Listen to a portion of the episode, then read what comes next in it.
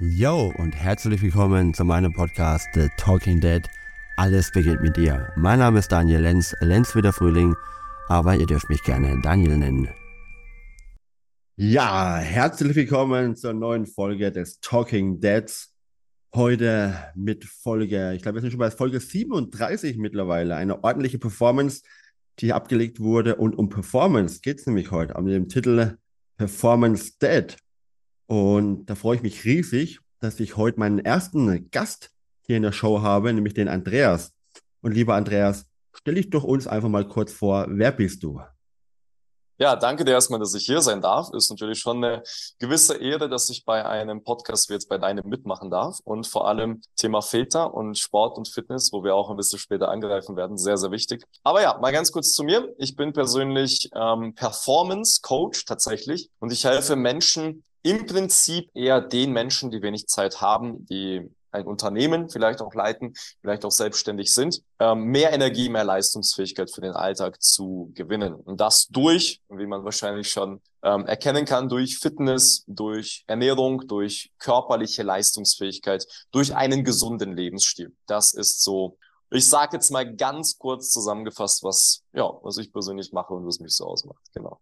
Schön, mal besten Dank für dieses Update. Lieber Andreas, jetzt sag uns doch mal kurz, wie alt du bist. Ja, das ist auch ein sehr spannendes Thema. Vor allem das erste Gespräch, wo ich mit dem Daniel hatte, hat er auch gesagt, so, hm, er hat mich schon etwas älter geschätzt, aber nein, ich bin tatsächlich noch sehr, sehr jung. Ich bin jetzt frisch 23 Jahre geworden. Und ähm, ja, das mögen vielleicht einige sich jetzt denken, was macht jetzt jemand, der 23 Jahre alt ist und im Podcast für Väter?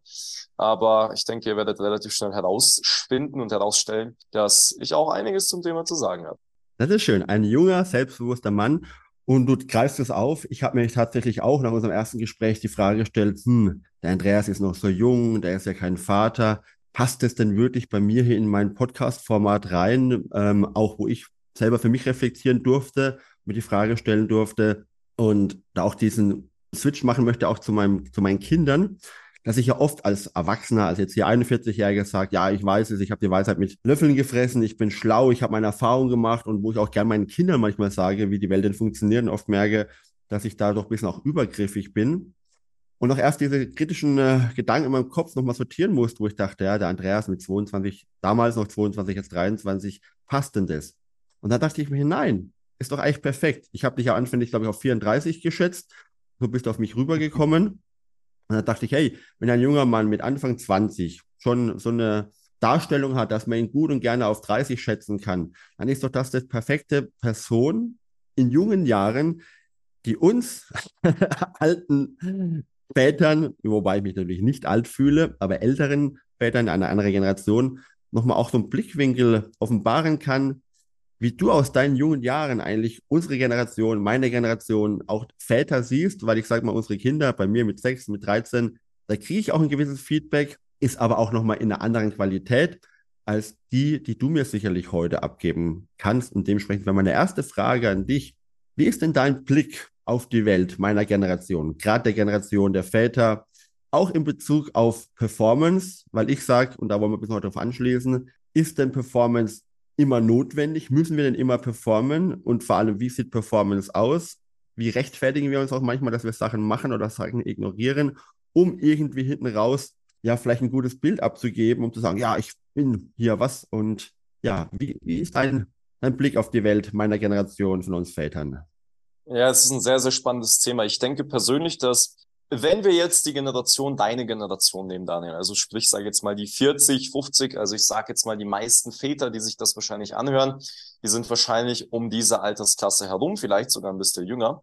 Der Punkt aus, ist ja. halt, der Punkt ist halt, dass, so wie ich das zumindest sehe, zu diesem Zeitpunkt, wo diese, diejenigen, die jetzt zuhören, die 40, 50 sind maximal, da hat schon in der Gesellschaft so ein bisschen ein, ein Umdenken, denke ich jetzt mal, statt, stattgefunden. Ja, das heißt, es war ja eine gewisse Zeit lang so, dieses harte Arbeiten, dieses du musst, du, du ernährst die Familie, du gehst arbeiten. Nicht, dass es heutzutage jetzt nicht so ist, aber das kam ja die 70er, 80er Jahre, dass es dann so ein bisschen, ich sage jetzt mal, sanfter wurde von der Herangehensweise, dass man mehr auch vielleicht jetzt auch auf Gefühle, auf Emotionen Acht gegeben hat. Und da hat schon eine gewisse Veränderung, denke ich, jetzt stattgefunden, in dem, wie sich auch die Väter heutzutage verhalten und wie sie sich zum Thema Performance auch identifizieren. Und ich denke, da muss man selbst den Punkt identifizieren, und zwar, es ist, was ist denn jetzt Performance wirklich, ja? Genau, ja. Und da ist halt dieses, ich denke, was die meisten Leute so für eine Vorstellung haben, ist dieses, disziplinierte, diese stumpf disziplinierte, einfach durchbeißen, nicht über, sage jetzt mal, Gefühle, Emotionen reden, die man als Mann natürlich auch mhm. noch hat, klar. Ja. Und dass dies eigentlich ein Fehlbild ist, das heißt aber nicht, dass das genaue Gegenteil davon das eigentliche sein sollte, sondern es ist schon so, dass man, sage jetzt mal, als Mann eine gewisse stoizistische Haltung einnehmen sollte und muss. Aber es ist natürlich auch so, dass man nicht in Extreme rutschen sollte, sondern dass man immer halt auch eine Balance für sich findet. Mhm. Und ich denke, da werden wir nochmal tiefer reingehen, was das genauer bedeutet und wie man das Die genau Balance angeht. auf jeden Fall, ja. Ja, genau. Aber um das mal kurz in einen Satz zusammenzufassen, ich denke persönlich, dass, wie ich Väter heute sehe, als immer noch sehr, sehr verantwortungsbewusst, muss man ehrlich sagen. Aber ich denke persönlich, dass da auch einiges an Verbesserungspotenzial vorhanden ist, dass man die ein oder andere charakterliche Eigenschaft ausbildet, dass man auch ja, mehr Last auf sich nehmen kann, ohne wirklich, dass es sich wie Ballast anfühlt, sage ich jetzt. Mhm. Genau. Okay. Ich meine, es, es, gibt ja immer die Generationskritiken. Ich meine, als Friday for Future hier groß wurde, habe ich viele meiner Generation gehabt, die gesagt haben, ah, dann machen die sich schön Freitagvormittag frei unter dem Deckmantel, dass sie jetzt halt hier für die Zukunft oder für die Umwelt protestieren. In echt wollen sie doch auch alle immer das neueste Smartphone haben, wollen auch alle gern von Mama und Papa mit dem Auto, mit dem SUV vor der Haustüre abgeholt werden, hingebracht werden und sind ja eigentlich selber mindestens genauso faul und hängen doch nur noch an der Kiste und tun ja nichts. Da sage ich, ja, wir müssen das wirklich differenzierter sehen. Es gibt in jeder Generation Leute, die sich einfach gerne ausruhen. Es gibt in jeder Generation Leute, die aber auch einfach schon wirklich aktiv sich für ihr eigenes Leben oder auch für das Umfeld und die Umwelt einsetzen. Und ich finde es einfach schön und das war so für mich auch der Hauptgrund zu sagen, ich möchte mit Andreas heute diese Folge machen, weil ich habe hier die Möglichkeit einfach von dir, mir als 20-jähriger jüngerer Mensch, junger Mann, muss man auch sagen, nochmal ein Feedback geben zu lassen, nochmal deine Ansicht mal zu hören und der Aufmerksamkeit zu geben, um auch hier den Bogen zu schlagen, dass wir das bei unseren Kindern natürlich auch ganz oft dürfen, dass wir denen auch ganz viel öfters einfach zuhören dürfen und auch so eine, so eine ganz neugierige Haltung entgegenbringen dürfen, weil es gibt einfach so viel, was wir uns mitteilen können, wo wir Papas in unserem Alter, auch wenn wir jetzt seit hier 30, 40 Jahre älter als unsere Kinder, durchaus uns immer wieder eine Scheibe abschneiden können, gerade auch in dem Bezug auf Performen. Denn bei Kindern schlägt es immer besonders fest, die sind halt viel mehr im Hier und Jetzt. Die machen dann eine Sache, die sie voll und ganz machen ohne sich darüber Gedanken zu machen, dass das jetzt perfekt sein muss, ohne dass sie sich Gedanken machen, was kommt als nächstes, was steht noch an, ist natürlich die kindliche Weltanschauung, die ich aber wunderbar finde. Jetzt habe ich mit dir einen jungen Erwachsenen, der natürlich auch nochmal eine gereiftere Weltanschauung hat. Aber was ich dich auch unbedingt noch fragen möchte, ist, wie ist denn dein eigener persönlicher Bezug zu deinem Vater? Das ist eine sehr wichtige Frage, denke ich, eine sehr spannende Frage. Vor allem, ich denke, die meisten wollen auch wissen, ne, warum kann ich denn hier sitzen und das erzählen. Ähm, bei mir ist es so gewesen damals, mein Vater, der war auch ein sehr leistungsorientierter Mensch, das muss man sagen. Er war Spitzenleistungssportler damals im, in der ehemaligen Sowjetunion noch, also im, also in Bulgarien damals, was noch Teil der mhm. Sowjetunion vor, ja, spannend, ja ist schon etwas älter, schon 80, über 80 Jahre alt und deshalb hat er das Ganze noch miterlebt. Und der war damals halt Spitzensportler und Radsportler, um genau zu sein. Und der hatte einiges an Härte abgekriegt in seinem Leben, mhm. teilweise auch sehr, sehr spannende, sehr bewegende Lebensgeschichten, die die meisten Menschen, glaube ich, komplett zerstören würden, würde ich mal ganz so stark behaupten. Aber ich sage jetzt mal so, die Zeit damals, die hat's verlangt. Und meine Beziehung zu meinem Vater, die ist immer noch recht gut sehr, sehr gut tatsächlich, ähm, obwohl familiär gesehen natürlich auch die eine oder andere Sache vorgefallen ist. Hat natürlich jeder, glaube ich, solche Geschichten. Aber es ist immer eine sehr stabile Beziehung gewesen, sage ich jetzt mal. Er hat ein gutes mhm. männliches Vorbild dargelegt, was das Ganze betrifft. Und ich habe, glaube ich, genau aus diesem Grund, weil er schon einer, so jetzt mal etwas älteren Generation zugehörig war, etwas schneller auch erwachsen geworden bin Deshalb kann ich jetzt hier mit 23 sitzen und das Ganze so erzählen und wiedergeben. Aber auch zum größten Teil liegt es daran, dass er halt auch in der Erziehung natürlich auch in Kombination mit meiner Mutter gemeinsam ähm, sehr, sehr gute Arbeit geleistet haben. Also sprich, mhm. sie haben halt wirklich geschaut, dass ja, dass die Beziehung stimmt und dass ich ein Beispiel kriege, was ein Mann wirklich ist. Und daher ist meine Beziehung zu meinem Vater, würde ich sagen, sehr, sehr gesunde auf jeden Fall. Ja. Das hört sich sehr schön an, freut mich. Man muss auch sagen natürlich, dass dein Vater in der Generation, aber auch in dem Land, in dem er groß geworden ist, sicherlich auch nochmal andere Dinge in die Wiege gelegt bekommen hat, als vielleicht jetzt meine Eltern oder meine Großeltern. Dementsprechend noch umso besser, noch eine andere Perspektivwechsel auch hier wieder zwischendurch mal einnehmen zu können. Aber wenn jetzt dein Vater aus dem Radsport kommt, dann war der ja schon auch ein Performer, oder nicht? Oh ja, das auf jeden Fall. Er kannte quasi nichts anderes. Also er hat ja performt die ganze Zeit. Er, er hat ja seine Brötchen damit verdient, ne? das muss man so sagen. Mhm. Er hatte damals, wie man sich so, so einen Leistungssportler vorstellt, man hat jetzt nicht irgendwo noch einen Nebenjob, in der Regel zumindest nicht, ja. Und der hat halt wirklich als Haupteinnahmequelle, äh, wovon er gelebt hat, ist der mhm. Radsport gewesen. Ja, genau, genau. Ja, ich meine, das ist natürlich die eine Geschichte. Ne? Muss ich performen, um meine Familie zu ernähren? Oder habe ich das Gefühl, ich muss performen, um irgendwie der Gesellschaft zu gefallen, um meiner Frau, meiner Partnerin vielleicht auch zu gefallen, um im Arbeitskreis aufzusteigen, da irgendwo, ja, auch gut dazustehen, in einem guten Licht zu stehen. Ich finde, das sind zwei ganz unterschiedliche Arten, wie ich Performance auch sehe, weil wir es ja vorhin auch darüber gehabt haben. Was ist denn eigentlich Performance? Und Jetzt hast du dann ein Beispiel eines Vaters, der als Radsportprofi performen musste. Da geht es ja auch viel um Gesundheit, da geht es ja auch viel um körperliche Fitness, da geht es ja aber auch um Leistungsfähigkeit geistiger Art und Weise, Resilienzen, sich immer wieder aufs Rad zu schwingen, immer wieder ins Training zu gehen, immer wieder bei Wind und Wetter draußen zu sein, mit der Angst auch, ja, wenn ich jetzt halt vielleicht nicht den Erfolg habe, weil dann ist halt das Preisgeld geringer oder vielleicht auch meine Reputation beim Radsport einfach schlechter, dass ich dann vielleicht ja nicht mehr in der Leistung oder in der Fähigkeit bin, meine Familie zu ernähren. Hattest du das Gefühl, das macht deinem Vater schon auch viel Druck? Das ist eine sehr gute Frage und ich kann diese tatsächlich nicht genau beantworten, weil ich glaube, diese Frage habe ich ihm persönlich noch nie gestellt, um ehrlich zu sein. Aber das ist sehr spannend. Also wenn ich mich so in ihn reinversetzen würde, ich könnte mir sehr gut vorstellen, dass das schon einiges an Druck macht. Aber ich könnte mir auch sehr gut vorstellen, dass genau weil er so eine Art von Mensch ist, das er genau braucht, um zu performen. Das heißt, es ist wiederum ein Gegenwirken. Mhm. Ja? Weil oft ist es so, das hast du sehr gut dargestellt, ähm, dass performen zu müssen und Performance als nice to have, das sind zwei unterschiedliche Paar Schuhe. Weil, wenn wir ganz ehrlich sind, heutzutage müssen wir eigentlich nicht performen. So in dem mhm. extremen Sinne.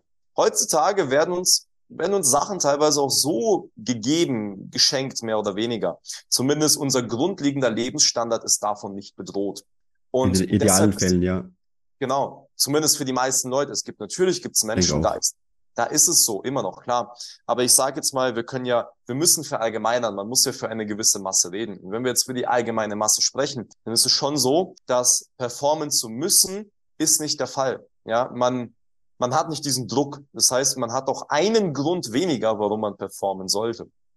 Und ich denke, viele Leute heutzutage sagen auch zum Beispiel, ich kann nicht mit Druck performen und arbeiten. Aber ich glaube, das ist mehr oder weniger, man könnte sagen, eine Ausrede, man könnte aber auch sagen, das ist so ein Punkt, wo man es vielleicht noch nicht so richtig erlebt hat, was es für einen Effekt, so einen Impact aufs Leben hat, auf lange Sicht, dass man es wirklich einordnen kann. Mhm. Ich, ich bin persönlich der Ansicht und der Meinung, Druck gibt's immer, weil ohne Druck würden wir, glaube ich, immer an der Stelle trampeln. Ja, genau.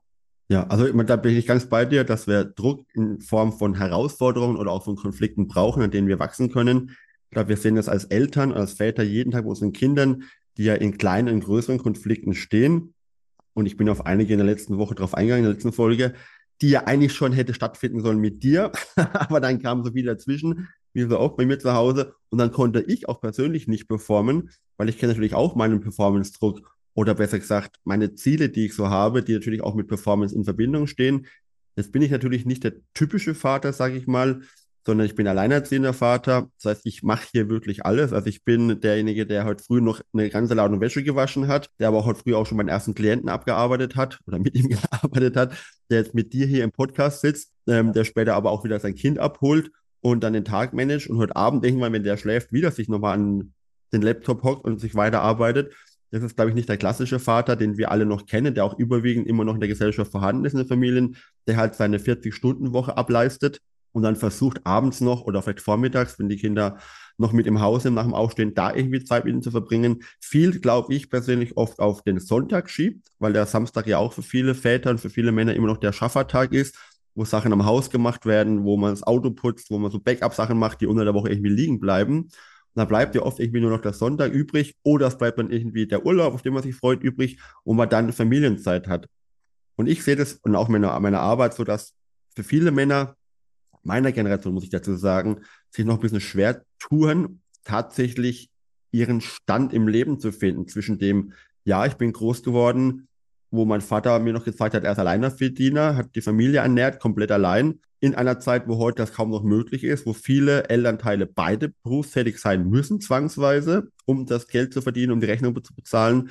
Die Väter aber auch im Konflikt stehen, oftmals zu sagen, ja, irgendwie ist mir auch Arbeit wichtig und da zu performen, aber ich merke immer mehr, dass es mir auch wichtig ist, Zeit mit meinen Kindern zu verbringen. Gerade in den ersten ich sag mal 15 bis 20 Jahren, wo sie eigentlich auch noch zu Hause sind, weil ich sag mal, ich weiß nicht, ob wann du Flügel geworden bist, wann du so ein bisschen dich von zu Hause losgelöst hast, ähm, aber in der Regel merkst du bei meinem 13-Jährigen, der ist halt zufrieden, wenn er was zu essen und zu trinken kriegt, der braucht nicht mehr viel Papa-Zeit.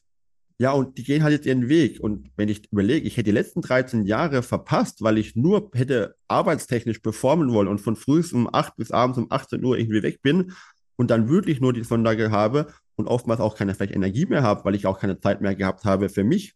Und da sind wir ja wieder bei dem Punkt, wo es auch ein bisschen bei dir darum geht, dass man ja sagt, wenn ich selber nicht mehr leistungsfähig bin, also sprich, wenn es mein Körper nicht ist, dann kann ich ja im Außen auch gar nichts bewegen. Das sind alle meine Ziele, die ich ja irgendwie habe, sei es privat oder sei es beruflich, einfach so brutal schwer zu erreichen, weil ich einfach jeden Tag mit mir selber kämpfe, mich aus dem Bett zu heben, ähm, jeder mit, auch vielleicht damit kämpfe, mir Gedanken zu machen, was hätte ich denn vor Jahren tun können und möglicherweise auch in so einem Kopfkino drinstecke, in so einem Kreis drin bin, der mir immer wieder einredet, hätte ich nur, ach Mist, ach Kacke, ach blöd und in so einer Schleife des, ich bin körperlich nicht fit, aber ich bin auch geistig gebunden, gerade mir überhaupt keine richtigen Gedanken darüber zu machen, was kann ich denn tun für mich?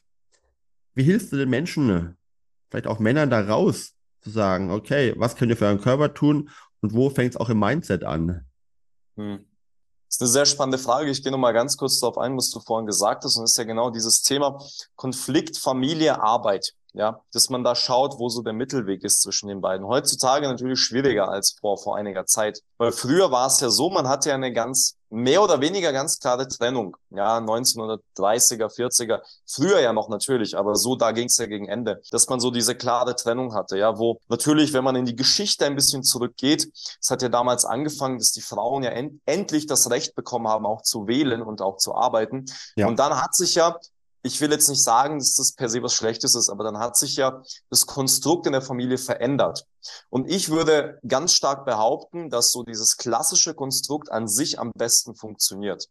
Das heißt jetzt nicht, das muss so stumpf umgesetzt werden, aber das bedeutet einfach, dass dieses einfach für den Mann am erfüllendsten ist und auch für die Frau, wenn das so in Harmonie funktioniert. Und von welchem Konstrukt redest du da, wo du sagst klassisch? Ich meine klassisch im Sinne von, der Mann geht arbeiten und die Frau ist eher zu Hause. Das meine ich. Okay.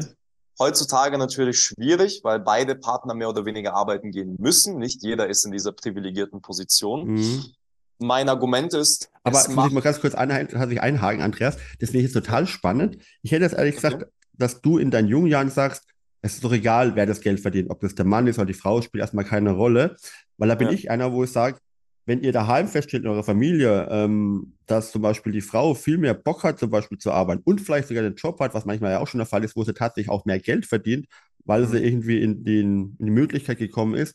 Und der Vater sagt, der Mann sagt, ja, ich kann mir gut vorstellen, zum Beispiel mehr Familienanteil zu nehmen, übernehmen, meine Arbeitszeit zu reduzieren. Was ich sage, finde ich klasse. Im Endeffekt müsste es, so sehe ich es, in der Familie geklärt sein, wer macht was und wer will was. Und ja. das sehe ich oft das Problem, dass ja viele Familien anecken, dass sie nicht miteinander kommunizieren, Mann und Frau. Dass es sich auch einfach auch manchmal so gefangen fühlen, indem das Mann sagt, ich muss arbeiten gehen und Frau sagt, ja, ich muss die Hausfrau sein. Dabei haben beide andere Wünsche. Dementsprechend finde ich es ganz spannend, dass du in deiner guten Generation sagst, ja, so das klassische Bild, Mann geht arbeiten, Frau macht Haushalt und man, man teilt sich so ein bisschen noch andere Aufgaben, dass du da das noch so siehst, wundert ich mich denke, Ich denke, ja. wir sprechen, ich denke, wenn ich das sage, spreche ich viele Männer zumindest unterbewusst an. Weil ich glaube, heutzutage, man muss ja vorsichtig sein. Das ist ja mehr oder weniger ein Tabuthema geworden, überhaupt zu sagen oder zu behaupten, der Meinung zu sein, es müsste ja so sein, wie es klassisch ist oder wie es klassisch damals war. Und Ich denke aber, die meisten, die zuhören, die werden sich schon denken, ja, eigentlich ist es schon das, was vielleicht auch die meisten Männer erfüllen würden. Bedeutet jetzt klar, wie du jetzt gesagt hast, manchmal Kommunikation, Familie, wer was machen will und wer welche Möglichkeiten hat, mhm. muss man mhm. alles berücksichtigen. Aber wir müssen jetzt mal vom Status quo ausgehen, also vom Allgemeinen. Und ich denke. Aber der, aber der ändert, der, aber der ändert sich ja ständig. Ich habe vor ein paar Wochen den, ja. den Väterreport auch hier im Podcast gehabt, wo wir mittlerweile wissen anhand von Umfragen, dass gut 50 Prozent aller berufstätigen Väter sich viel, viel mehr Zeit zum Beispiel wünschen in der Familie und mhm. zwischen dem Wunsch und der Realität einfach noch eine riesen Differenz klafft wo ja. ich sage, ja, das klassische System ja. bricht ja auf. Und war, war das ja auch etwas, was jetzt, sagen wir mal, vielleicht 100 Jahre alt war. Davor hat das Familiensystem wieder anders ausgeschaut. Wenn wir in andere Kulturen gehen, sieht das Familiensystem auch wieder ganz anders aus. Wir schimpfen so viel über gerade vielleicht indigene Völker, sagen so rückständig, keine Ahnung was. Was ich aber ja. da klasse finde, dass ab einem gewissen Alter die Kinder erstmal in den Männerkreis kommen, wo sie auch Sachen beigebracht bekommen, die sie halt von Männern besser beigebracht bekommen. Da gibt es natürlich auch eine klassische Verteilung. Männer jagen, Männer äh, beschützen das Zuhause. Das haben wir alles nicht mehr. Das kennen wir ja noch aus unseren Vor-, Vor-, Vorfahren oder vielleicht noch äh, im Neandertalismus-Zeitalter äh, der Fall war, dass man Jäger und Krieger war. Heute performt der moderne Mann ja hier auf eine gewisse Art und Weise ganz neu, ganz anders. Ich erlebe es halt von meinen Coaches und von den Vätern, die ich kenne und meinem eigenen Vater, dass halt Arbeit so das Steckenpferd ist, wo man sich irgendwie etabliert, wo man irgendwie auch seine Daseinsberechtigung fand. Aber ich finde, das gibt es ja gar nicht mehr. Dieses Mann macht nur das, Frau macht nur das. Es gibt sicherlich so männliche Werte, es gibt weibliche Werte, wo ich auch finde, da darf man auch noch ein bisschen darauf achten, dass die da sind, dass die auch nochmal dargestellt werden, dass man nicht nur noch sagt, so jetzt muss jeder alles machen können, jeder muss überall performen, weil es einfach Geschlechter unterschiedliche Typisierungen gibt, wo einfach manch Mann etwas besser kann als einfach das weibliche Pardon. Da finde ich, darf man nochmal auch das klarstellen. Nichtsdestotrotz, ja, bleibt für mich die Überraschung und das einfach nur so dargestellt, dass du noch so eher pro klassisches Familiensystem bist. Mir ist eine sehr, ich habe mir eine Frage dazwischen mal aufgeschrieben, das ist sehr, sehr spannend, weil mehr oder weniger wollen wir ja wissen, wie sieht denn so eine Familie, wie sollte denn so eine Familie denn wirklich aussehen? Und ich, es ist nicht so, es ist nicht schwarz und weiß, ja. Das heißt jetzt nicht, dass der Mann gar keine Zeit mit den Kindern verbringt. Es bedeutet schlussendlich nur, dass die Frau proportional mehr Zeit mit den Kindern verbringt während des Alltags, als dass der Mann es tut. Es ist ein Proportionsverhältnis einfach. Weil im Endeffekt, man muss es, guck mal, man muss es auf, auf mehr oder weniger auch biologischer Ebene verstehen. Ein Mann, der einen sehr viel höheren Testosteronspiegel hat als eine Frau, der hat ganz andere Triebe. Das heißt, und das merkt man bei vielen Männern, und ich glaube, dem kannst du wahrscheinlich auch zustimmen, und alle, die jetzt zuhören, wir Männer, wir haben schon einen Antrieb, mehr oder weniger die Welt zu erobern.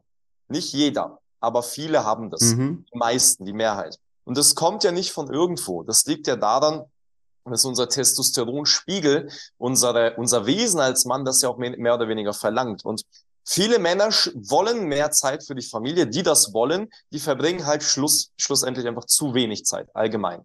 Ja, das heißt, es ist ein Proportionsverhältnis. Vielleicht sind es nur fünf Prozent der Zeit und 95 macht die Frau.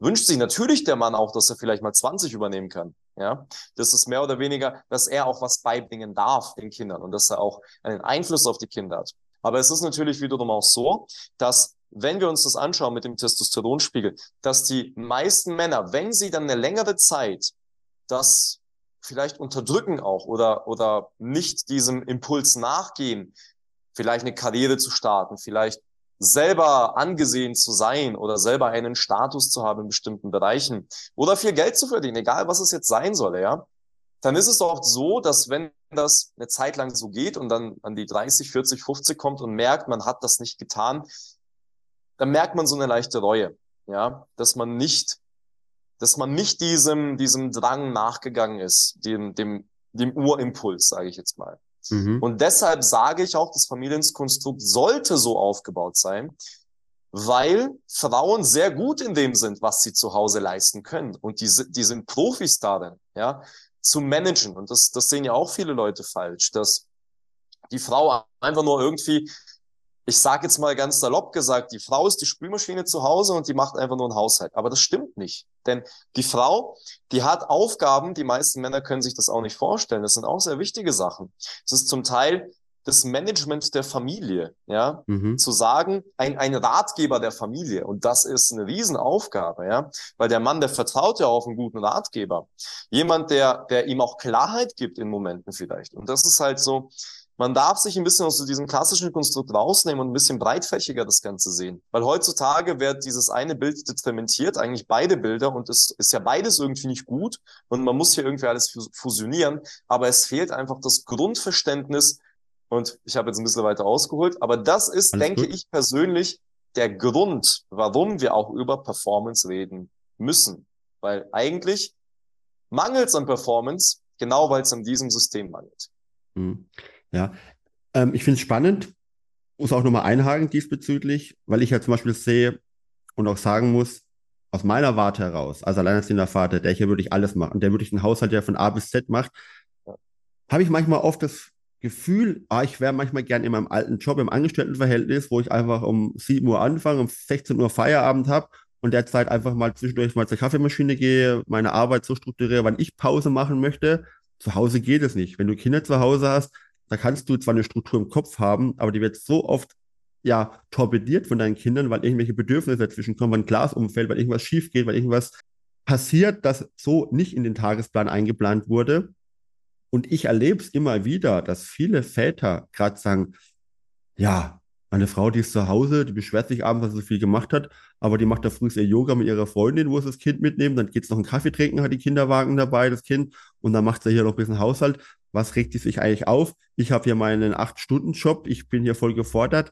Da würde ich mir echt wirklich wünschen, dass mehr Väter diesen Haushalt mal 24 Stunden, 48 Stunden mal schmeißen, um zu sehen, was das für eine Performance abverlangt, hier zu Hause mit den Kindern die Strukturen zu wahren, trotzdem hier noch irgendwie Ordnung zu halten, trotzdem irgendwie Sauberkeit zu halten, trotzdem auch noch mit sich irgendwie Zeit zu haben oder für sich Zeit zu haben und vielleicht noch Freunde zu treffen und mit den Kindern was zu machen. Also da ist ja dieser typische Mental Load, von dem den letzten Jahren immer wieder mehr zu sprechen auch gekommen ist, so eine Riesenherausforderung, die oft gar nicht gesehen wird. Und ich glaube, so wie es der Frau aufgeht, dass dieses ganze Management, was du auch schon angesprochen hast, dieses Vorbereiten, so Winterzeit, meine Kinder brauchen wieder Winterjacken, Winterschuhe, das muss ich ja Wochen vorher schon idealerweise besorgen, nicht erst dann, wenn der Schnee draußen liegt.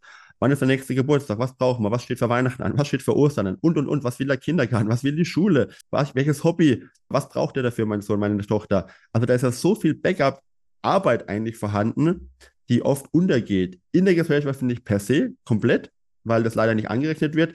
In diesen tollen Bruttoinlandsproduktberechnungen, wo irgendwelche Zahlen von Wareneinfuhr und Ausfuhr berechnet werden und auch Stunden äh, in Gehälter angerechnet werden, bleiben Hunderttausende von Arbeitsstunden unberechnet, die Frauen, primär Frauen machen für die Familie, für die Krankenpflege, für die Altenpflege, wo ich sage, schade, dass da die Gesellschaft so wenig diese Performance honoriert, wertschätzt, sei es mit Geldwert, sei es aber auch mit der Wertschätzung an für sich, wo ich sage, ja, dürfen wir Männer wirklich die Gesellschaft einfach prägen, wo du sagst, da sitzen wir halt in den oberen Riegen, da sitzen wir im DAX-Unternehmen, in den Vorständen. Und ich glaube, da gibt es irgendwie nur ganz wenige Frauen, eine Handvoll, die irgendwie als Vorstände aktiv sind. Ich glaube, BMW hat eine weibliche Vorständin, ähm, aber das wird dann auch schon ziemlich knapp, was die Luft nach oben anbelangt.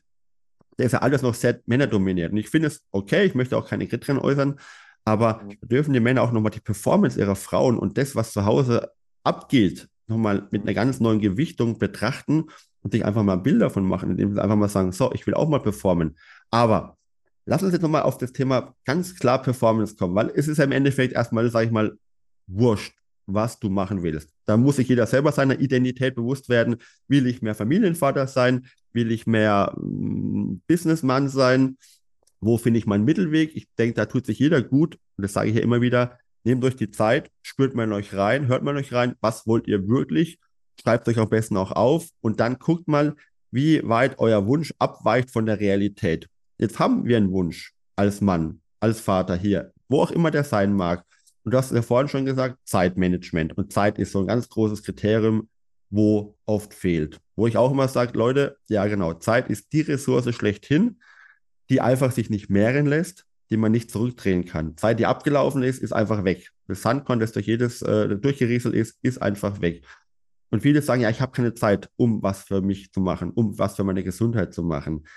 Wie viel Zeit braucht man denn, lieber Andreas, denn tatsächlich täglich vielleicht, um was Gutes für sich zu tun?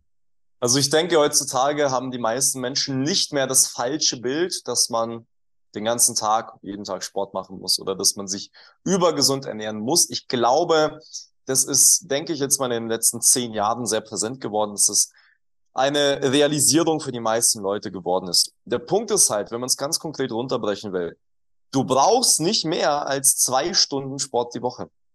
Brauchst du schlussendlich okay. nicht. Das ist, wenn wir jetzt nur über das Thema Gesundheit reden wollen.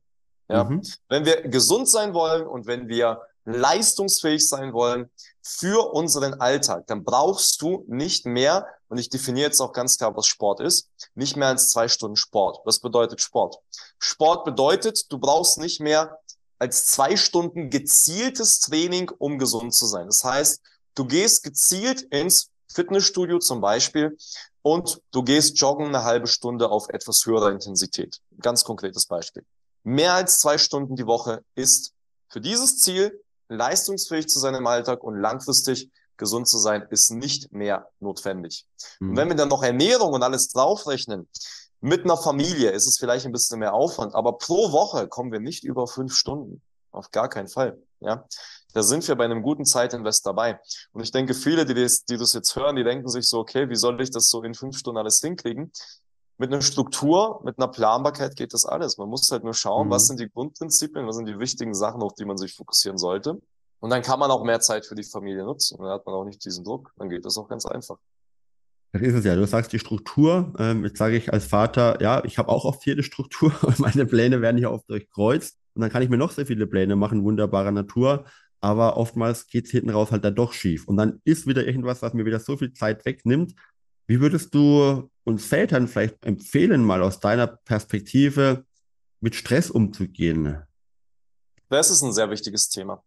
Ich denke, die meisten Leute, wenn wir über Stress reden, es liegt an zwei Sachen, die mir jetzt spontan einfallen. Einerseits liegt es daran, dass man eine sehr starke Unruhe hat im Alltag. Jetzt muss man halt wissen, woran liegt es, dass man unruhig ist. Ja, das heißt, ich kenne es von vielen, dass man entweder weiß, man hat, man sollte sich um Sachen kümmern, egal ob das jetzt Aufgaben an sich sind oder die Gesundheit an sich, um die man sich kümmern sollte. Man sollte sich um Sachen kümmern, aber man tut's nicht. Man lebt in einer Dissonanz. Sein in, mhm. dein Inneres, vielleicht dein Wertesystem. Ich will gesund sein. Der Anspruch, der widerspiegelt sich nicht im Äußeren. Jetzt mal als ganz konkretes Beispiel. Das heißt, man muss diese Dissonanz ausgleichen, wenn wir es ganz, ganz grundlegend runterbrechen. Sprichst du ja auch so ein bisschen von der grundlegenden Unzufriedenheit, die da in vielen wütet, weil ja. zwischen dem Wunsch und der Realität so eine große Lücke klafft? Das ist ja genau der Punkt. Das, das meine ich ja mit Dissonanz. Das ist ja eine mhm. Lücke, es ist eine, das ist eine Kluft dazwischen. Und D, da muss halt eine Brücke drum gebaut werden, weil sonst funktioniert das halt nicht.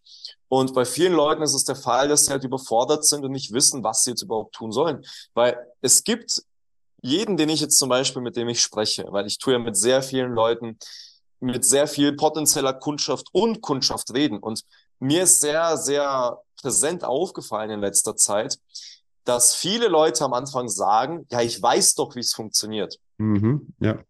Man, man stellt aber sehr schnell fest, dass wenn man dann anfängt, was umzusetzen, man eigentlich gar keine Ahnung hatte, was man überhaupt tun sollte oder was man getan hat davor. Man weiß mhm. es nicht. Man hat so ein Sammelsurium an Informationen. Und wie soll man jetzt bitte genau festlegen, was jetzt der richtige Weg ist? Weil jeder sagt hier was anderes. Und deshalb braucht man halt zwangsläufig dann jemanden, der das für einen auch runterbricht und der einem auch das so an die Hand gibt. Und das kann einerseits durch jemanden sein, der dir dabei hilft, eins zu eins, wie du das jetzt machst mit den Vätern auch zum Beispiel. Oder wie ich Oder mit halt meinen Klienten. Ja, genau. genau. Oder man kann es machen, indem man sich selber beliest, was natürlich sehr viel Aufwand und Zeit kostet. Mhm. Ja. Man muss selber von sich aus schauen, was sind die richtigen Informationen. Also ich will nicht sagen, dass das unmöglich ist, weil wir beide, wir tun ja die Leute coachen, die, die so einen gewissen Bedarf haben und wir mussten ja auch erstmal selber durchgehen. Das heißt, wir mussten dadurch selber gehen oder hatten vielleicht schon Hilfe, aber jeder musste da mal selber durchgehen. Entweder man macht selber oder man schaut, dass man sich da jemanden holt. Aber diese Dissonanz, die muss ausgeglichen werden, egal auf welcher Ebene die ist, weil sonst wird das mhm. immer wieder für Stress sorgen.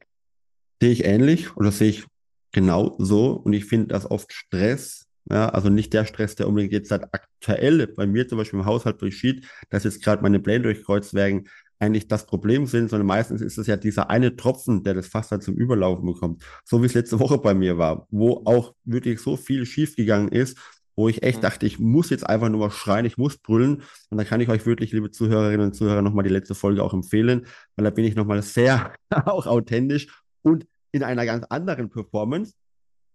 Aber da merke ich immer wieder, dass ja eben eine Unzufriedenheit oft da ist und die staut sich so an und dann kommt dieser eine Tropfen dazu und man, man ist dann in dieser Unzufriedenheit und auch dieser vielleicht Aggressivität und dann klappt ja meistens noch viel weniger, als es eh schon vielleicht möglich gewesen wäre, weil man dann ja noch einfach irgendwie alle Probleme anzieht, dann fällt einem alles noch runter, dann ist die Erdanziehung auch nochmal komplett gegen einen und holt ja. sich alles irgendwie auf den Boden.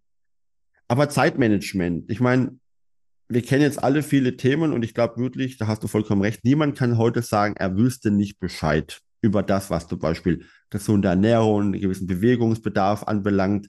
Hm, und trotzdem hängen so viele drin. Und dann haben wir das Gegenextrem. Anfang des Jahres, ne, alle gute neue Vorsätze. Die Fitnessstudios sind erstmal die ersten ein, zwei Monate proppevoll. Die Anmeldungen gehen da rein ohne Ende. Alle wollen was tun, alle wollen ihren kleinen Bauch wegkriegen oder andere Rückenprobleme oder sonstige Schmerzen irgendwie beiseite trainieren oder wegtrainieren. Und dann auf einmal im März ist kaum noch einer zu sehen von denen, der da so hoch motiviert angefangen hat. Was ist denn das Problem, dass so viele hohe Ziele haben, aber dann nicht dranbleiben? Ich muss schmutzeln. Also das ist schon sehr, sehr, es ist ein sehr spannendes Thema und der Grund ist eigentlich ganz einfach und zwar viele Leute denken und ich habe da ein konkretes Beispiel dazu, was ich noch erlebt habe neulich, aber ich tue jetzt erstmal den Gedanken zu Ende führen und zwar viele Leute denken, dass Motivation ausreicht ich fühle mich gut, also mache ich jetzt mal. Weil das wird auch so suggeriert. Wenn du in die sozialen Medien gehst, zumindest was Männern suggeriert wird, wie sie, wie sie Ziele erreichen, du musst hart durchbeißen, du musst Durchhaltevermögen zeigen, ist ja schön und gut. Aber der Punkt ist, dass wenn ich mit einem Blatt Papier gegen die Wand haue und motiviert dabei bin, werde ich die Wand auch nicht auseinandernehmen. Es ist, das funktioniert ja nicht. Und viele Leute denken dann, ich muss motiviert sein, ich mache jetzt alles stumpf, ich tue mir jetzt, zum Beispiel, ich gehe ins Fitnessstudio, ich trinke zwei Tassen Kaffee davor, ich hype mich richtig auf, ich motiviere mich oder, oder Trainingsbooster oder egal, was es sein soll. Mhm, und dann ja. reißen sie eigentlich nur jetzt mal im konkreten Beispiel Gewichte rum, tun eigentlich nichts, haben eigentlich gar keinen Fortschritt gemacht. Oder egal, was es genau ist, aber der Punkt ist halt, Motivation ist, ist wirklich das hilft nicht. Man braucht Struktur, man braucht einen Plan. Weil wenn man diese, und da gehe ich auch nochmal konkreter darauf ein, was denn genau jetzt Struktur ist und wie das ausschaut. Weil viele Leute sind ja damit schon überfordert. Es ist aber eigentlich ganz simpel. Man braucht Struktur. Ohne Struktur wird es sehr schwierig, weil wenn du keine Routine hast, dass du aus Gewohnheit handelst, dass du aus Automatismus handelst, weil das sind ja die ganzen schlechten Gewohnheiten, die wir, die wir haben. Wir handeln ja aus Automatismus. Ja, wir mhm. tun das ja nicht bewusst ans Handy gehen, Social Media. Es ist leicht. Es ist leicht, unkompliziert und unbeschränkt, diese Gewohnheit. Deshalb funktioniert das ja auch so. Mhm. Und deshalb machen die Leute, die ganzen Social Media Plattformen so viel Kohle damit, weil die genau verstanden haben, wie wir denken. Mhm. Und wenn wir aber das aber verstehen und verinnerlichen, und das könnte eine Podcast-Folge an sich sein, dieses Thema, deshalb werde ich das jetzt mal nur so anschneiden. Aber wenn man jetzt mal ganz konkret planen will, du brauchst einen Kalender, am besten in digitaler Form, Du planst dir die wichtigen Termine im Alltag ein. Und Termine ist auch wichtig, was Termine sind, zu definieren. Sport ist ein Termin. Frühstücken ist ein Termin. Mittagessen ist ein Termin. Das sind Termine. Festgelegt, dass man weiß, wie sieht mhm. denn der Alltag aus? Ja. Und viele Leute, die das jetzt hören, denken sich wahrscheinlich, ja super, jetzt muss ich jede kleine Aufgabe eintragen. Ja, wahrscheinlich schon.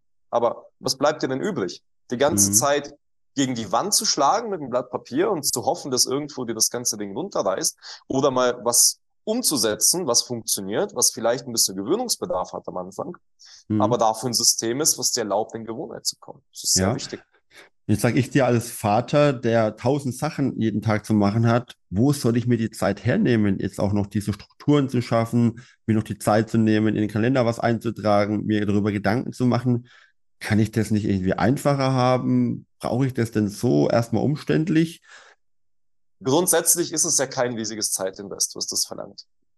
Man muss eine einmalige Struktur festlegen, an der man sich halten möchte. Und das ist ein Wochenaufwand von nicht mal 30 Minuten.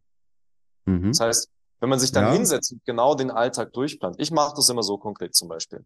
Ich, ich tu mir, ich tu nur eine Woche im Voraus planen. Also was heißt planen? Bewusst Struktur festlegen. Ja. Und dann tue ich in dieser Woche im Voraus einfach mal schauen, den Rahmen. Wann stehe ich auf? Wann gehe ich schlafen? Was sind die wichtigen Sachen, die in der Regel routiniert vorkommen, die ich dazwischen mache? Ohne mhm. großartig viel zu planen. Also da ist noch sehr viel Spielraum. Und die eigentliche Planung, die passiert am Abend davor. Und das geht in fünf Minuten. Wenn du dann ja. am Abend davor dich hinsetzt und dir die ganzen kleinen Zwischentermine dort einträgst, die am, die genau kurz davor reingekommen sind, dann hast du sehr wenig Potenzial mhm. für, für, ähm, für etwas, was daneben laufen kann, was schiefgehen kann. Ja, zwar immer noch, also ich will es nicht leugnen, als Vater kommen immer Sachen dazwischen. Ja, absolut. Aber wir können es auch nie perfekt machen. Das heißt, wir sind mehr oder weniger gezwungen, ein System zu befolgen, auch wenn es nicht perfekt ist, aber es erlaubt uns eine Gewohnheit, eine Routine zu pflegen. Man, Perfektionismus gibt es ja eh nicht und ich glaube, wer das anstrebt, macht sich eh per se so viel Stress und auch Druck, der ihnen nicht weiterhilft, weil jeder Mann, genau. und da sage ich auch, da spreche ich ganz auch klar die Väter an, dürfen sich auch immer wieder bewusst machen, ähm, und das auch als Vorbild leben, nicht perfekt sein zu müssen, um auch nicht das Trugbild unseren Kindern zu zeichnen. Sie müssten perfekt sein, weil es auch schon im Kindesalter durchaus sehr viel Stress macht. Und ich gebe auch dir vollkommen recht, ich lasse die Ausrede auch nicht zählen. Ich habe keine Zeit. Denn da darf sich jeder mal wirklich an die Nase fassen und mal überlegen, ja. wie viel Zeit sitzt denn jeder von uns am Handy und scrollt ja. da nur irgendwelche Stories durch und schaut sich irgendwelche Reels oder irgendwelche Shorts bei YouTube an wo man, wenn man es mal ganz klar runterbricht, sagt, dass es total verschwendete Zeit ist. Also da haben wir immer Zeit, wir haben immer Zeit und diese Frage, fünf Minuten, zehn Minuten am Abend, die sind immer vorhanden. Das kann mir auch keiner vormachen, weil ich genau weiß, wie es eigentlich ausschaut und ich weiß, wie viel Einsparpotenzial es gibt in der Zeit. Darf Aber, ich mal kurz einhaken? Und zwar, ich habe da, das muss ich nur ganz kurz erwähnen, bevor ich diesen Gedanken vergesse. Ja. Und zwar, wir hatten es ja über Dissonanz und das ist genau wieder eine Dissonanz. Perfekt zu sein, aber man kann nicht perfekt sein. Wo sind wir? Wo gelangen wir an? Stress. Das heißt, das ist genau der springende Punkt. Das, was man im Inneren halt von sich erwartet, das muss man matchen, das muss man schaffen. Ja. Und das wird nicht immer der Fall sein, aber man muss es zumindest in über 50 Prozent der Fälle, sage ich jetzt mal, mhm, hinkriegen. Ja, ja. Und deshalb muss es ein realistisches System sein. Und so funktioniert es halt. Genau. Mhm. Was du vorhin so schön gesagt hast, was ich unbedingt auch aufgreifen muss, ist diese Gewohnheiten, die wir alle haben, die ja uns unbewusst meistens sind, die automatisch ablaufen, und auch zum Beispiel viele Marketingleute ähm, für Social Media Plattformen dergleichen genau wissen, wie sie uns ködern können. Nichtsdestotrotz haben wir ja selber auch alle die Macht, uns immer wieder auch bewusst zu machen, wie viel Zeit verbringe ich denn? Und da kann ich auch nur jedem Mann an die Hand geben, nimm dir diese fünf und zehn Minuten Zeit, guck dir mal deinen Alltag an und finde mal deine Gewohnheiten raus, wo du sagst, aha, das sind eigentlich schlechte Gewohnheiten und diese Gewohnheiten halten mich davon ab, ein Ziel, was ich mir gesteckt habe, zu verinnerlichen. Und da komme ich nochmal zu dem Punkt zu sagen, okay, jetzt kommen die Leute, Jahreswechsel, oh, ich habe für das neue Jahr neue Ziele, neue Vorgaben, die ich einhalten möchte und ich gehe ins Fitnessstudio und ich fange an zu trainieren und ah, Mist, okay, dann schaffe ich es zwei, dreimal wöchentlich hinzugehen. Ich habe Muskelkater, mir tut irgendwas weh und ich merke, oh, die Pölsterchen sind noch gar nicht geschmolzen und das Ziel ist noch gar nicht erreicht was einfach auch ein falsches Ziel ist. Also manchmal muss man wirklich gucken, welches Ziel ist eigentlich realisierbar. Und vor allem ist es ja viel wichtiger, was du vorhin gesagt hast, mit welchem System realisiere ich mir dieses Ziel. Also der Weg ist das Ziel. Ich habe das Ziel irgendwo hier hinten gesteckt, aber bis dahin ist eine Zeitspanne, die ja irgendwie was gemacht werden muss. Und ich glaube, Nein, nicht nur ich glaube, ich bin überzeugt, dass es ja mit den Gewohnheiten anfängt. Wenn ich es schaffe, jeden Tag nur eine Gewohnheit so ein bisschen zu verändern, dann habe ich zwar am Abend natürlich jetzt nicht den riesen neue Veränderung hervorgerufen, aber wenn ich das jeden Tag schaffe, Tag für Tag, vielleicht auch über Monate hinweg, immer wieder eine kleine Gewohnheit ein bisschen zu verändern, dann habe ich hinten raus mit kleinen Etappen ja so ein riesengroßes Ziel erreicht. Und dann sind die Gewohnheiten ja auch auf einmal drin. Ich muss mir die nicht neu beibringen, sondern ich habe die Gewohnheiten neu in meinem Körper verankert. Und Gewohnheiten, das weißt du sicherlich auch, brauchen so 60 bis 90 Tage, bis unser Gehirn neue Sachen verinnerlicht und auch wirklich abgespeichert hat und bis alte Gewohnheiten auch überschrieben werden. Das heißt, wenn wir am Anfang des Jahres mit Fitness anfangen und der Meinung sind, wir packen das, können wir auf diese Gewohnheit noch gar nicht impliziert oder implementiert haben, wenn wir schon nach zwei Monaten aufhören, weil unser System ja noch gar nicht sich wirklich dran gewöhnt hat. Und unser System meine ich dann, dass ja Knorpelgewebe, Muskelgewebe, alles, was in unserem Körper arbeitet, aber auch unser Geist noch gar nicht sich diesen neuen Herausforderungen angepasst hat und wir dann auch noch gar keine Erfolge erzielen können. Das heißt schon schon, am Anfang erstmal gewisses Durchhaltevermögen zu beweisen. Das heißt am Anfang auch, aber sich die kleinen Dinge nochmal vorzunehmen, die ich wirklich täglich, ohne dass es eigentlich ins Gewicht fällt. Und das ist das, wo ich sage, liebe Männer, liebe Väter, auch wenn ihr sagt, ihr habt noch so einen vollen Tag, auch wenn ihr sagt, Stress pur, Veränderungen, die Kinder wollen was, irgendwas kommt dazwischen. Es gibt immer die Möglichkeit, jeden Tag eine kleine Gewohnheit ein bisschen neu zu regulieren und sich das zur Gewohnheit zu machen, das tagtäglich anzuwenden, um dann mit so vielen kleinen Mikroschritten, sage ich mal, im Endeffekt hinten raus auf einmal so eine neue Grundlage zu schaffen, so ein neues Verhältnis zu sich zu schaffen und neue Gewohnheiten zu implementieren, mit denen wir dann mit einer Leichtigkeit heraus ja einfach einmal diese Ziele erreichen können. Sei es jetzt halt Fitness, sei es Ernährung, sei es ich möchte mehr Zeit zu Hause, sei es ich möchte besser schlafen, was auch immer, welche Ziele wir auch da haben mögen, finde ich, lassen sich mit diesen Mikrogewohnheiten viel leichter ja ins Leben integrieren, als wenn ich mir ein hochgestecktes Ziel irgendwo hinschraube, ohne erstmal zu wissen, wie ich das Ziel erreiche und auch vielleicht viel zu früh mit diesen hochgesteckten Zielen einfach mit einer Frustration konfrontiert bin, die mich dann wieder demotiviert und dann sage ich mir, dann lasse ich es halt gleich ganz weg. Ja, das ist ein sehr spannender Punkt. Ich habe mir jetzt auch gerade was sehr, sehr Wichtiges dazu ähm, vor Augen geführt und zwar für jeden Vater, der jetzt hier zuschaut heute. Es ist enorm wichtig, dass man sich vor Augen führt, das, was man tut, das kommt beim Kind an. Das heißt, wenn man jetzt eine schlechte Gewohnheit pflegt oder einer guten Gewohnheit aus dem Weg geht, das Kind bekommt es doch mit. Ich kann ein ganz konkretes Beispiel geben. Ich habe ich hab eine, ich hab eine Kundin, die ebenfalls damit Schwierigkeiten und Herausforderungen hatte und die hat mir auch mal neulich eine sehr die erzählt mir jedes Mal, und hat mir, wie es früher zumindest war, so eine spannende Story, wie ihr Kind, wie ihr Kind sie immer daran interessiert hat, äh, interessiert, ähm, mir fehlt das richtige Wort, ähm, nicht interessiert, sondern erinnert, genau, erinnert. Mhm. Wie ihr Kind sie daran erinnert hat, immer, ja, aber du wolltest doch nichts Süßes mehr essen. Wieso isst du mhm. was Süßes? Und da sind wir halt wieder beim Thema Dissonanz. Und ich denke mir, das, das ist nicht so greifbar, aber oft verstehen wir nicht, was für Folgen solche Sachen eigentlich auf unsere Kinder haben.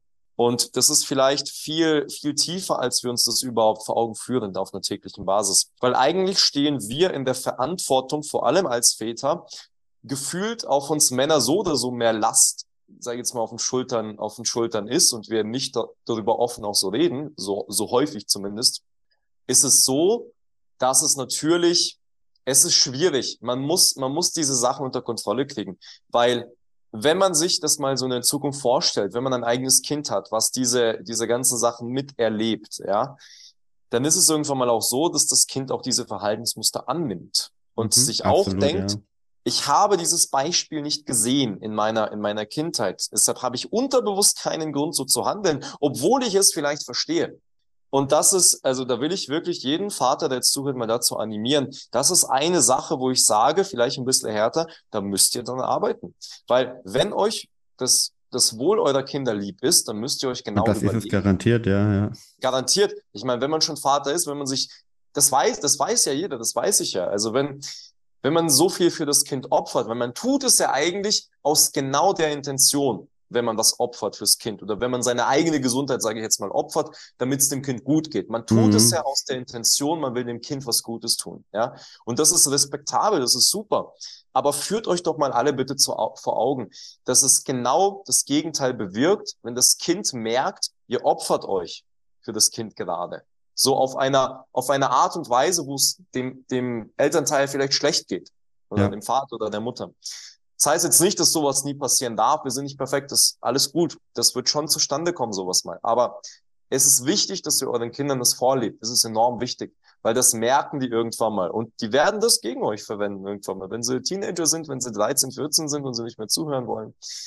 Und ihr dann kommt mit, oh, ja. ja, jetzt müsst ihr, jetzt müsst, du darfst nicht so viel Süßes essen. Die hören doch nicht auf euch. Also. Ja, ist es ist natürlich, es ist natürlich immer schwierig, als Eltern mit irgendwelchen Richtlinien zu kommen, die man selber nicht einhalten kann. Und da sind wir halt wieder in dieser Vorbildfunktion, die ich auch immer wieder hier anspreche und hervorhebe, weil wir als Väter, wir als Eltern natürlich das beste Beispiel für unsere Kinder sind und sie uns oder, oder sie sich bei uns ja auch alles abgucken. Und das, was wir machen, erstmal von ihrer Warte aus als genau das Richtige ist, egal wie falsch es auch sein mag. Ich meine, Das katastrophale Beispiel ist das, dass Kinder, die zu Hause wirklich misshandelt, geschlagen werden und vielleicht auch sexuelle Übergriffe erleiden müssen, tatsächlich glauben, das ist jetzt richtig und sie seien schuld an dieser Geschichte, dass ihnen das widerfährt.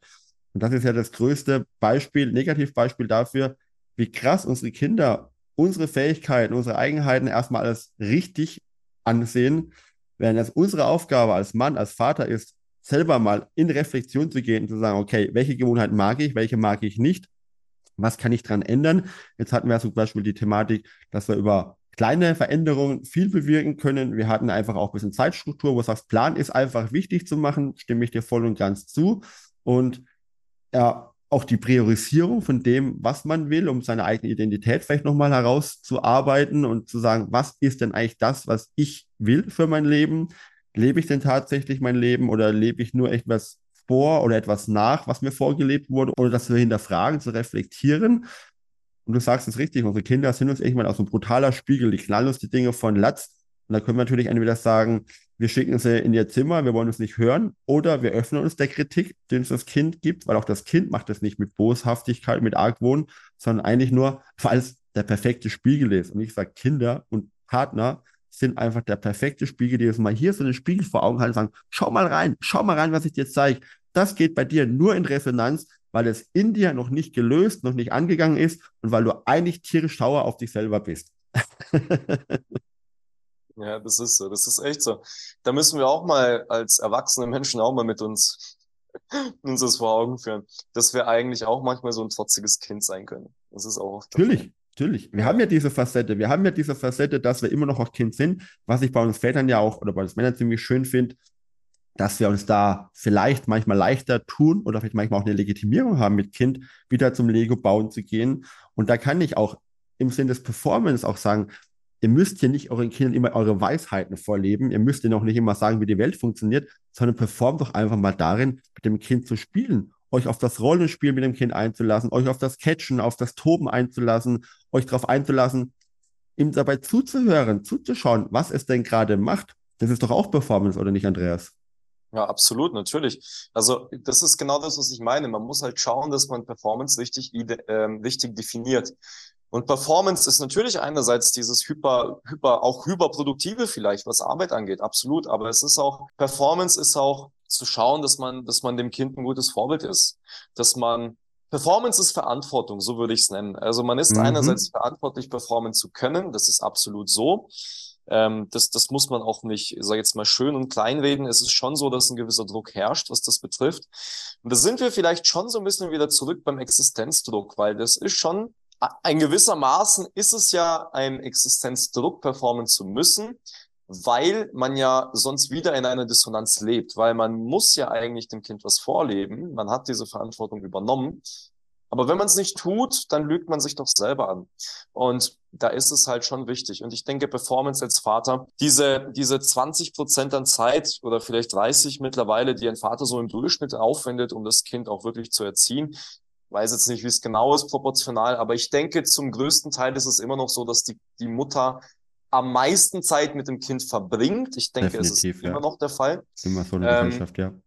Genau, und es ist halt so, dass dann der Vater muss schon, dadurch, dass er halt weniger Zeit hat, auch mit dem Kind mehr schauen, dass diese Zeit auch performance-technisch produktiv genutzt wird. Dass man schaut, ne, was mache ich denn jetzt mit meinem Kind? So, wie nutze ich diese Zeit und was ist denn am sinnvollsten? Und Thema Reflexion hast du sehr gut angeschnitten. Also man muss in der Lage sein, selber zu reflektieren, weil alleine denken zu können, wenn man denken kann, nur dann kann man auch zu solchen Schlüssen kommen und so solche Sachen auch wirklich anwenden im Alltag mit den eigenen Kindern. Das ist schon ein brutal wichtiges Thema. Ich denke, dadurch, dass eh sehr viele Sachen in der Gesellschaft jetzt falsch laufen und in eine ganz gegenteilige Richtung, ist es umso wichtiger, dass, dass man, genau, dass man darüber redet und dass man wieder den Leuten, die vielleicht jetzt nicht so ein keine hunderttausend Menschen sind, die wir jetzt damit ansprechen, die sich das jetzt anhören, aber dass diese Leute, dazu will ich animieren, dass diese Menschen, die du, der jetzt zuhört, überleg dir doch mal, wie du dein Umfeld beeinflussen kannst auf eine positiven Art und Weise. Wie du andere Leute dazu animieren kannst, ebenfalls diese Dissonanz in sich zu löschen und da mal den Weg für sich zu finden. Ja, dass mhm. jeder so sein eigenes Umfeld kreiert. Und das ist dann wie, schlechtes Beispiel, das ist dann wie Corona, das breitet sich dann auf der ganzen Erdoberfläche aus. Ja, Aber natürlich du, im positiven Sinne. Im, Im, positiven Sinne, das positive Corona. Das positive Corona.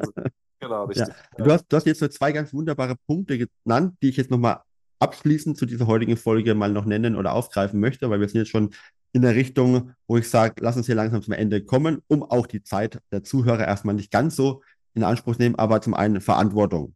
Das finde ich das A und O. Und darum geht es natürlich hier bei mir und für mich auch immer wieder, weil wir nicht nur als Mann Verantwortung für die Gesellschaft haben, sondern natürlich als Väter nochmal eine ganz andere und auch eine ganz wichtigere Verantwortung haben für unsere Familie, für unsere Kinder, eben auch das, was wir vorleben und auch das, was du gesagt hast, was wir für uns tun, dass wir eben ihnen auch zeigen, ich bin mir wichtig und ich achte auf mich, weil es mir wichtig ist, liebes Kind, dass du das dir von mir abgucken kannst, dass du selber lernst, auf dich zu achten. Weil jeder Vater sagt doch sicherlich, ich will, dass es meinem Kind gut geht, ich will, dass mein Kind gesund ist. Wie soll das das Kind denn lernen, auf sich zu achten und für sich zu sorgen, wenn ich es ihm nicht vorlebe? Also, wir sind wieder Vorbild in einer verantwortlichen Weise. Und dann geht es natürlich auch um, was du als zweites gesagt hast, wo ich immer sage, es beginnt bei dir. Ne? Was kann ich zu Hause tun, um dieses positive Virus in die Welt zu setzen, dass ich zu Hause in meinem kleinen Familienkreis diesen Samen sähe, der erstmal mich zufriedenstellt, der für gesunde, psychisch und körperlich gesunde Kinder sorgt, ein tolles Familiensystem idealerweise, wo man gemeinsam auch lernt, Konflikte anzugehen, weil die gibt es einfach immer. Konflikte und Herausforderungen haben wir immer, die können wir nicht negieren, die gehen einfach nicht weg. Aber dass wir routiniert und auch selbstbewusst und auch unsere eigenen Kraft und Fähigkeit bewusst sind, diese Herausforderungen anzugehen, das idealerweise an unsere Kinder weitergeben, uns aber auch immer wieder reflektieren, wo sind Gewohnheiten, die darf ich und die will ich auch verändern, um dann auch zu sagen, so, jetzt gebe ich das in meine Generation, in die nächste Generation weiter und wir leuchten hier zu Hause als kleines strahlendes Licht und dieses Licht darf dann wachsen und dann haben wir diesen, diesen Positiveffekt, der sich dann über die Welt verbreitet, wo ich sage, das ist ja mein Wunsch, nicht auf andere zu schauen, was machen die falsch, was können die besser machen, sondern bei mir anzufangen weil ich kann nur die Welt verändern. Ich kann nicht darauf warten und wenn ich darauf warte, dann bleibe ich meistens in einer unerfüllten Erwartung, die mich frustriert, die mich stört, die mich ärgert, ähm, die mich auch wieder demotiviert und mir Kraft wieder raubt, anstatt zu sagen, nein, ich hole mir meine Kraft zurück. Ich gucke, was kann ich zu Hause tun, was kann ich hier als Mann, als Vater tun, was ist meine Performancefähigkeit, die ich jeden Tag abrufen kann, die nicht nur dazu dient, zu sagen, ja, ich will hier höher, schneller weiter, sondern ich will vielleicht auch liebevoller, respektvoller und achtsamer umgehen. Ja, das sind ja auch Performance-Anteile, die vielleicht oft noch nicht so gesehen werden. Das heißt, wir dürfen auch gesellschaftlich und vor allem mindset-technisch, glaube ich, nochmal in vielen, vielen Bereichen da wachsen. Um dann den Bogen zu schließen, ja, es beginnt mit dir, sei verantwortlich und vor allem sei dir bewusst, was du wirklich willst, welcher Mann, welcher Vater du sein willst und wo du tatsächlich dich auch als Performer vielleicht neu etablieren möchtest. Und lieber Andreas, wir haben ja noch ein paar Punkte, die wir noch ansprechen wollen, sodass es auf jeden Fall noch eine weitere Folge mit dir geben wird. Zum Schluss möchte ich aber einfach auch nochmal das Wort an dich geben. Sehr gerne doch. Ja, ich nutze mal die paar Minütchen, äh, paar Sekunden Zeit, die ich jetzt habe, um natürlich auch auf mich aufmerksam zu machen. Das heißt, jeder Einzelne, der jetzt zuhört und der vielleicht ja, es muss jetzt, man muss jetzt nicht unbedingt Unternehmer sein oder irgendwie selbstständig oder sonstiges, um sich für das Thema Gesundheit bei mir zu interessieren. Ich helfe natürlich vorwiegend diesen Leuten, aber bei mir geht es darum, dass ich jeder schwer beschäftigten Person und Väter sind natürlich auch sehr schwer beschäftigt, ja, wie es ist, helfe, die Fitness in den Griff zu bekommen. Und falls du zu, Zuhörer der oder Zuschauer sogar, der sich das jetzt angehört hat, Interesse daran hast und mehr dazu erfahren möchtest, dann kannst du mir sehr gerne auf den ganzen sozialen Kanälen folgen. Und da bin ich unter I finally fit. Das müssen wir dann noch irgendwie angeben und einblenden, weil ich glaube, das, das bauen wir ja noch ein. entnehmen. Oder Andreas Taskov. Äh, wenn man den Namen googelt, dann findet man mich natürlich auch selbstverständlich. Und ja, also falls du, der jetzt zuhört, auch wirklich ähm, nach der Folge mit dem Daniel jetzt so krass Interesse entwickelt hat, dann kannst du sehr gerne, auch wenn du mir auf den ganzen sozialen Kanälen folgst, die gerne auch ein unverbindliches Erstgespräch mit mir buchen und können wir uns das Ganze mal genauer anschauen. Genau. So viel würde ich zu mir sagen, ganz abschließend. Andreas, sehr schön. Das trifft natürlich auch ein Stück weit meinen Nagel auf den Kopf, weil ich sage, wir können nicht immer alles und Verantwortung heißt auch manchmal, sich Hilfe zu suchen, sich Hilfe zu nehmen, sich etwas zu gönnen, Geld mal in eine andere Richtung zu investieren, nämlich in die eigene Zufriedenheit, in die eigene Gesundheit, psychischer Natur wie körperlicher Natur. Und der Andreas ist sicherlich ein guter Coach, der daran noch mal unterstützen kann. Ich bin erstmal sehr dankbar, mit dir hier diese tolle Folge abgearbeitet zu haben, ein paar neue Impulse gewonnen zu haben, deinen Einblick in die Generation meiner Elternzeit schafft zu haben und auch noch ein paar wertvolle Mehrwert hier rausgezogen zu haben. Und ich freue mich natürlich, die nächste Folge auch mit dir zu machen. Wir werden euch nochmal hier oder ich werde euch nochmal hier bekannt geben, wann der Andreas das zweite Mal mit mir eingeschaltet hat. Und bis dann freue ich mich erstmal und hoffe, es geht euch gut. Wenn ihr schon jetzt Fragen habt, die vielleicht auch an Andreas stellen wollt, schreibt sie in die Kommentare, schreibt sie hier rein. Empfehlt mich weiter, gebt dem Podcast noch mehr Reichweite, indem ihr einfach eure Freunde alle darauf aufmerksam macht. Den Andreas verlinke ich noch hier in den Show Notes und auch in der Story, sodass ihr leichteren Zugriff drauf habt, damit es nur noch ein Klick entfernt ist, wie ihr da zum Andreas gelangt und nicht lange viel machen müsst, um die Zeit zu schonen. Und so wünsche ich dir jetzt schon mal eine geile Woche, ein wunderbares Wochenende und freue mich, wenn du auch wieder einschaltest, wenn es nämlich das nächste Mal wieder heißt, The Talking Dead, alles beginnt mit dir, jeden Freitag neu. Besten Gruß von mir, dem Daniel und von dir, lieber Andreas. Super. In diesem Sinne. Wunderbar. Ciao. Bis dahin. Bis dahin.